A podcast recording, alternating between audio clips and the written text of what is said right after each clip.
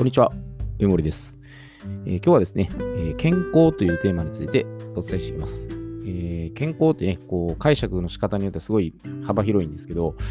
え皆さんはどうお考えになってますかね、え健康の定義ってのは本当にもう多種多様にできると思います。もちろんのごとくね、健やかっていう意味も取れば、えー WHO ですね、あのまあ、日本の見解としてこう解釈しているのが、まあ、健康っていうのは、まあ、病気でないとか、弱っていないとかいうことではなくて、まあ、肉体的にも精神的にも、まあ、社会的にも、まあ、全てが満たされた状態になりますよっていうふうに、まあ WHO をこう解釈してるんですね。もちろん本当にあのその通りだと思うんですね。健康っていうのが、まあ、病気でないっていう状態よりは、まあ、心も体もしっかり安定している状態ですね。で、これはあくまであの、まあ私なりに健康ってね、えーどういうふうに、まあ、捉えてるかっていうところなんですけど、あの20年間やっぱりね、こういう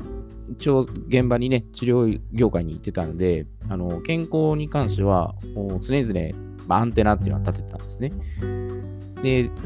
やっぱり自分のね、行ってた業界っていうのは、どうしてもこう薬とか、あの病院とちょっとまた違う位置にはいるので、その薬とかね、えー病院を使わずに、どうやったら、まあ、その心身ともに充実に過ごせるかっていうところで、まあ、こう自分の中で捉えてるんですね。まあ、薬、病院がない状態で、まあ、肉体的にも精神的にも、まあ、安定している状態ですね。でそれって本当に、じゃどうやったらできるのかなってことで、まあ、そもそも人間の体の中には、自然治癒力っていうのが備わってるんですね。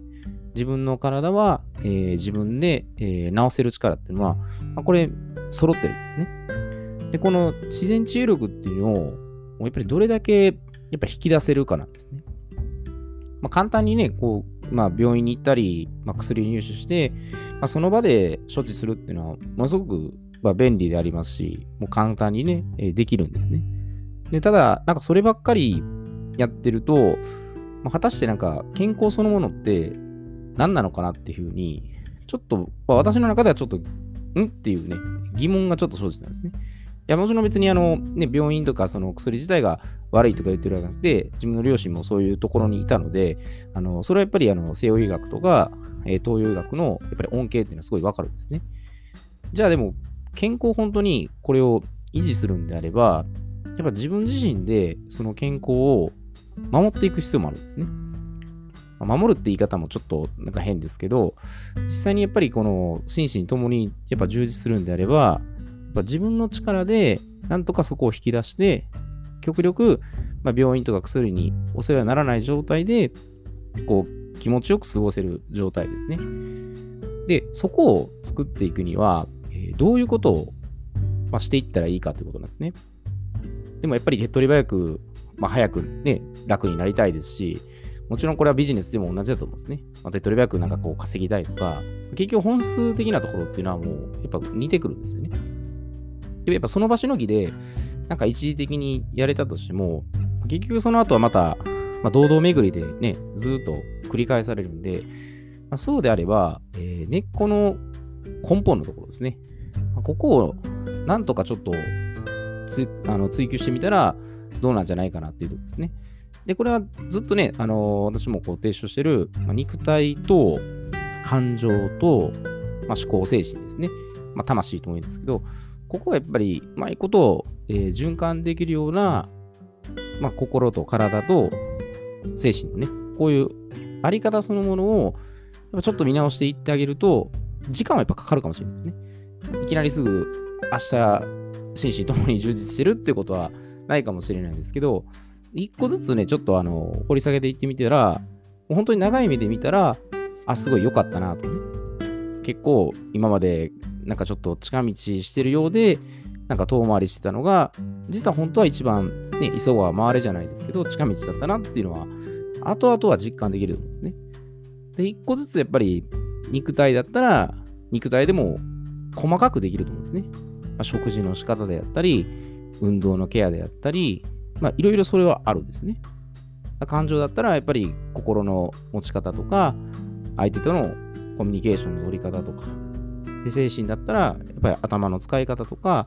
こういういろいろなね、昔の歴史をこう学んだりとかして、これが全部ミックスして循環すると、初めて本当に、まあ、WJ も定義している心身ともに本当健やかな状態っていうのがやっぱ維持できるんじゃないかなと、私個人的には思うんですね。だからいいとか悪いって言い出すと、なんか西洋医学が悪くて東洋医学がいいとかっていうわけでもないですし、最終的にはこの西洋医学、東洋医学も両方統合して、ホリスティックなね、全体的に見ていくっていう方向性の方が、一番、ね、最先端の医療も今どんどん加速してね、技術が進歩してるんで、よりいい方向には向かうんじゃないかなと思うんですね。だから、どっちが良くて、えー、どっちかが悪いっていう考え方よりは、こういう考え方もあるから、